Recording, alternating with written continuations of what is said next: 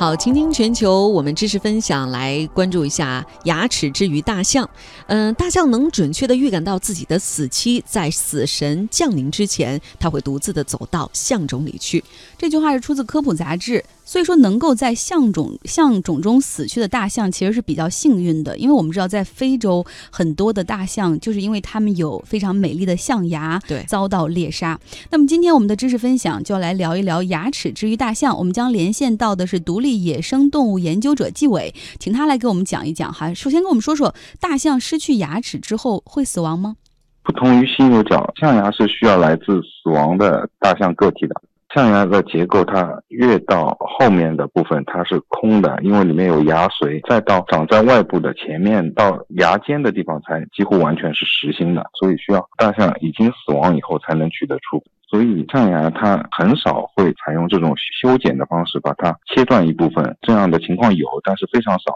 大多数象牙还是需要来自死亡的大象个体，但是大象有不同的死亡方式，它主要包括人为死亡和非人为死亡。其中人为死亡包括非法猎杀和合法猎杀。纪念物狩猎它其实是一种合法猎杀方式，同时种群控制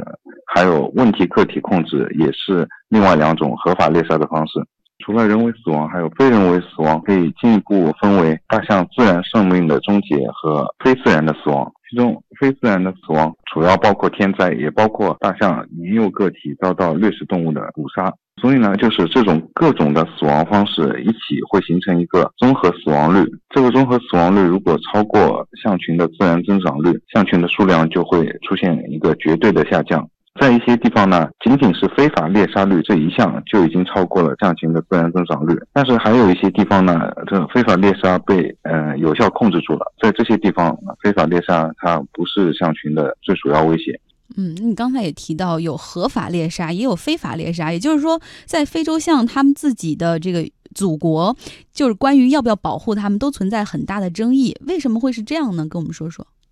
首先呢，非洲象分布国他们自己对如何有效保护非洲象就有不同的看法。多数非洲国家他们达成了一个非洲象保护倡议。认为象牙贸易必须禁止，而有少数非洲国家不仅不认可应该禁止国际象牙贸易，而且他们自己也不关闭他们国内的象牙市场。就比如像在津巴布韦，它拥有八点三万头大象，总量是排在全非洲第二名的。在一些区域内，它的大象种群密度非常高，达到了三头每平方公里。但一般来说，大象种群数量只要超过零点五头每平方公里的话。这边的林地就会转化成草地，然后再慢慢变得荒芜，也就是象群密度对它的栖息地是有明显影响的。它是支持合法狩猎一部分大象的。嗯，那非洲以外的国家，也就是说这买方这边，他们这些国家持哪些不同的态度呢？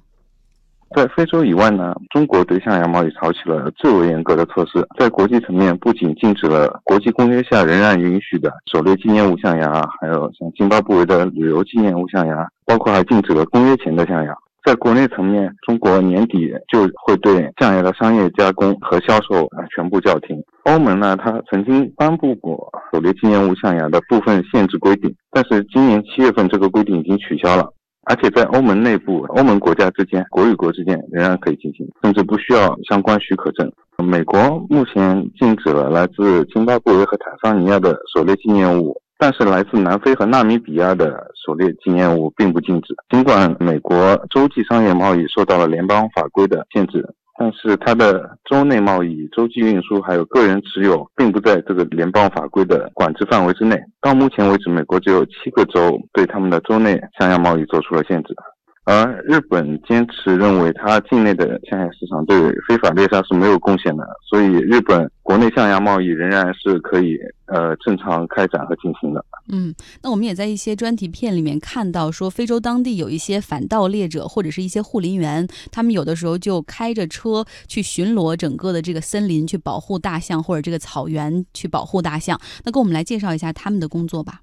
在一部分非洲象的分布国，他们还是面临着较大的非法猎杀的压力。但是出于种种原因呢，反盗猎的工作没有能顺利开展。当中主要的瓶颈是资金和装备的限制。护林员他手上装备的武器火力甚至不及这些盗猎者，而且这些护林员他是在明处的，他每个护林员需要巡护很大范围的保护区。盗猎者他们是在暗处的去猎杀大象，他动机并不是单纯为了象牙，他还有其他动机，比如为了象肉和象皮。象肉它是可以作为一种食物来源，而且猎杀一头象可以获得很多象肉。橡皮也可以去卖掉，除了为了象肉和橡皮，甚至有一些非法猎杀，它是什么都不需要，就是要把这个大象杀死，因为可能这个大象会危害他们的庄稼，危害他们种的地，危害他们的粮食收成，就是想把这个大象杀掉。护林员的压力就非常大，对于这些违反当地法规的盗猎，他们做出了很多的努力，甚至还牺牲了自己的生命。